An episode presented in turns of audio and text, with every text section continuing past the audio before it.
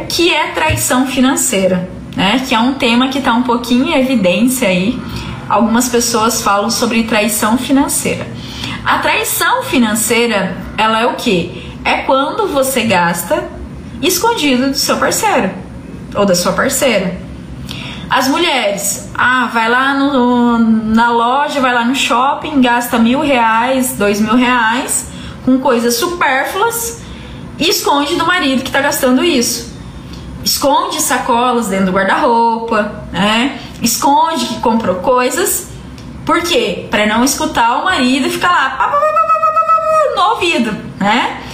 E mesma coisa os homens. Às vezes os homens gastam com outras coisas que não falam para as esposas.